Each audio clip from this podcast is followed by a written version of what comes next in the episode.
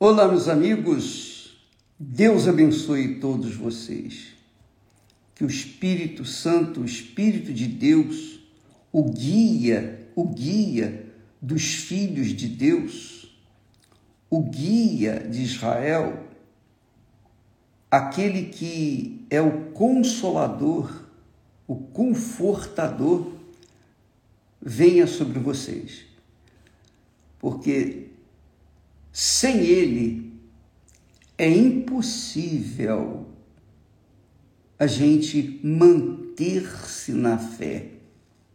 É impossível uma pessoa cristã se manter na fé, lutando contra a carne, lutando contra o mundo, lutando contra o diabo, lutando contra tudo e todos, para manter-se na fé. É impossível sem o Espírito Santo. É impossível. O apóstolo Paulo, dirigido pelo próprio Espírito Santo, diz: se alguém não tem o Espírito de Cristo, esse tal não é dele. Então o diabo tem acesso às pessoas que não têm o Espírito Santo. É isso que eu entendo. Aliás, o próprio João fala, o apóstolo João diz na sua epístola que, que o diabo não pode tocar nos filhos de Deus. O diabo não pode tocar, tocar sequer nos filhos de Deus. Aí a pessoa pergunta assim, mas o bispo, me, me responda uma coisa: se o diabo não pode tocar num filho de Deus, como é que eu estou doente? Como é que eu estou enferma? Como é que a enfermidade, as doenças são por conta da má alimentação, da vida errada que tem vivido, ou um problema genético, você herdou dos seus pais, enfim. Mas não necessariamente é um demônio. Enfermidade é enfermidade, é enfermidade, e claro que existe o espírito de enfermidade.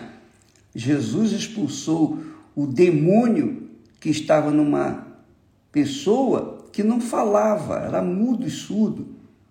Quando o demônio saiu, ela, ela começou a falar e ouvir. Então, isso, isso é fato. Mas nem todas as enfermidades são possessões do diabo, possessões demoníacas. Então, amiga e amigo, você que está nos assistindo nesse momento, tem que ter essa consciência que sem o Espírito Santo é impossível se manter na fé. E a gente tem visto isso. As pessoas podem, por algum tempo, elas podem pensar que tem o Espírito Santo, que é, elas são fiéis a Deus, elas conseguem ultrapassar algumas barreiras, mas há barreiras que elas não conseguem ultrapassar. Por quê? Por falta do Espírito Santo, porque é o Espírito Santo que nos dá força. O Espírito Santo é o que nos dá a força de Deus. Ele é Deus dentro de nós. O Espírito Santo é Deus. O Espírito Santo não é um espírito qualquer. Não é um custo. O Espírito Santo é Deus. Ele é o substituto de Jesus aqui na terra. Jesus, primeiro veio o Pai, só para você entender. Primeiro veio Deus Pai, se manifestou ao homem, chamou Abraão, Isaac, etc. Fez, construiu o reino de Israel. Depois o pai subiu e enviou o filho para morrer por nossos pecados. Então o filho veio, deu a sua vida, obedeceu, seguiu a palavra, cheio do Espírito Santo, Jesus suportou tudo o que suportou. Morreu, ressuscitou, está vivo e subiu e está à direita do Deus Pai. E então Jesus tinha prometido isso. Quando eu for, eu vos enviarei outro consolador, que estará para sempre convosco e em vós. Então, o Espírito Santo hoje é o guia, é o nosso guia. Quem não tem o guia que guiou Jesus, que é o próprio Deus, o Espírito Santo, está perdido. Então, é presa fácil do diabo. É por isso que muita gente, muita gente tem morrido, muita gente tem sido assassinada, muita gente tem sucumbido neste mundo por conta de não terem a proteção do Espírito Santo. O Espírito Santo é aquele Salmo 91. O que habita no esconderijo do Altíssimo é o Espírito Santo. Quem habita no esconderijo do Altíssimo, a sombra do Onipotente descansará. Isso é muito glorioso. Isto é magnífico. Isso traz para a gente um conforto espiritual e uma convicção, uma fé sólida de que Ele é conosco. Ele é conosco. E tem mais. Tem mais. Se você quer saber realmente se tem ou não tem o Espírito Santo, deixa eu falar para vocês aqui. Como é que eu sei que o Espírito Santo está comigo? Como é que eu tenho certeza que o Espírito Santo é comigo? Porque eu, é uma certeza, uma convicção pessoal, eu sou com Ele. eu vivo para Ele. Eu vivo sujeito à direção dele. Sem, sem a direção dele, eu não sou nada. Eu não consigo passar nada para ninguém.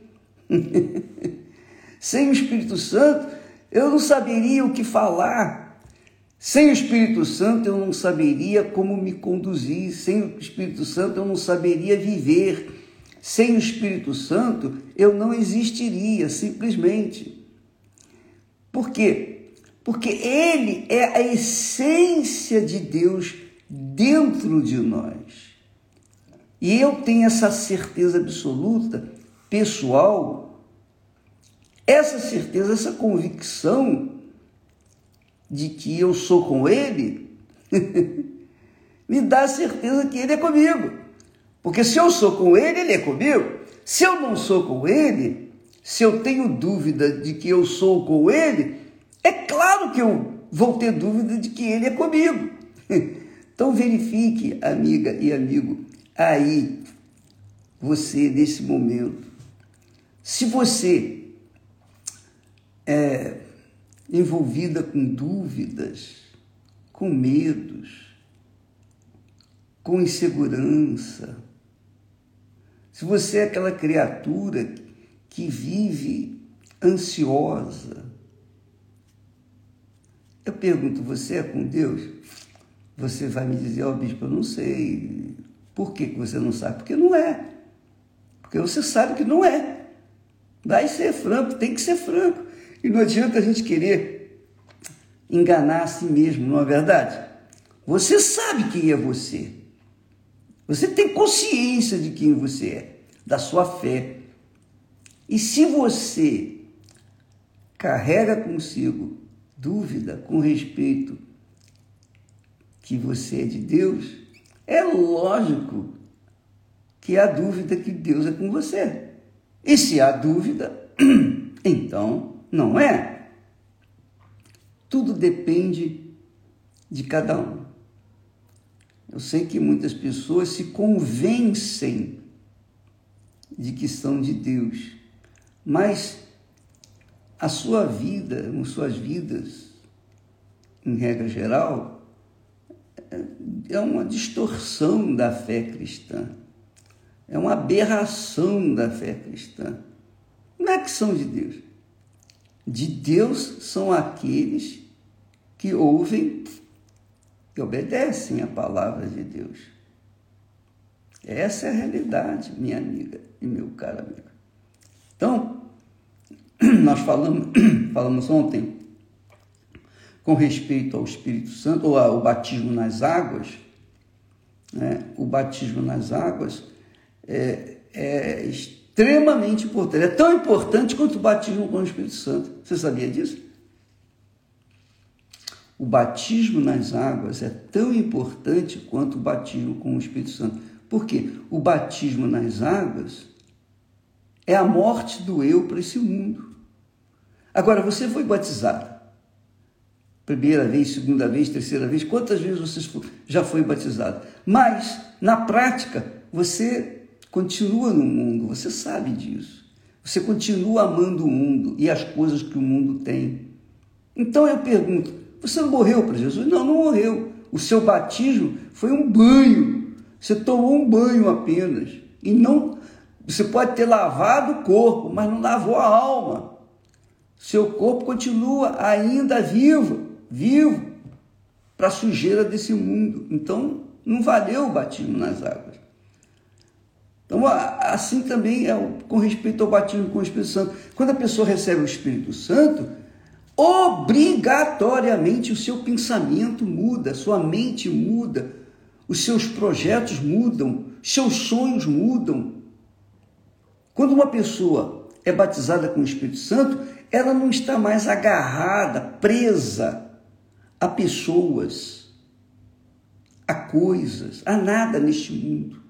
Por quê? Porque ela é a própria, o próprio templo de Deus, é a riqueza de Deus na terra. Isso aí é muito importante, minha amiga meu amigo. Quando Jesus disse, quando a pessoa recebe o batismo nas águas, ela é nova criatura, ela, ela nasce, nasce de novo. É uma nova natureza, natureza espiritual. E com essa natureza espiritual, ela consegue suportar, viver, sobreviver nesse mundo cruel, mundo sujo, podre. Ela consegue vencer a, toda a sujeira desse mundo infernal. Por quê? Porque ela é uma nova criatura, uma nova mente, um novo coração. Assim também é o batismo nas águas. Quando a pessoa batiza nas águas e realmente aconteceu, então ela também ela morreu para o mundo. Ela simplesmente ignora o mundo, ela vive para a fé. Ela vive para a obediência da palavra de Deus. Então junta aquela nova criatura selada com o Espírito Santo, pronto, acabou ela se torna uma pessoa divina, uma criatura divina. Ela sim está pronta para enfrentar todo o inferno e vencê-lo, porque ela é de Deus. E é o que o apóstolo diz: aquele que é de Deus, o diabo não lhe toca. Não pode tocar, é impossível. Entendeu, minha amiga e meu caro amigo? Graças a Deus. Eu sei que muitas pessoas não, não entendem a nossa linguagem, não entendem no, o nosso discurso, porque ainda não nasceram de Deus. A mente dessas pessoas continua ainda com aquela mente que nasceram do, dos seus pais, nasceram da carne e não nasceram de Deus, infelizmente. Mas quando nascer de novo, elas vão entender perfeitamente. Graças a Deus. É uma maravilha. É uma, é uma bênção. Eu queria que todos fossem batizados nas águas. E quando, ah, logo após o batismo nas águas, se quando ele é válido, quando a pessoa realmente quer morrer para o mundo, quer casar com Deus, ela deixa o mundo para trás e mergulha ali, é sepultada no batismo nas águas e quando levanta é para viver em novidade de vida. Em novidade de vida.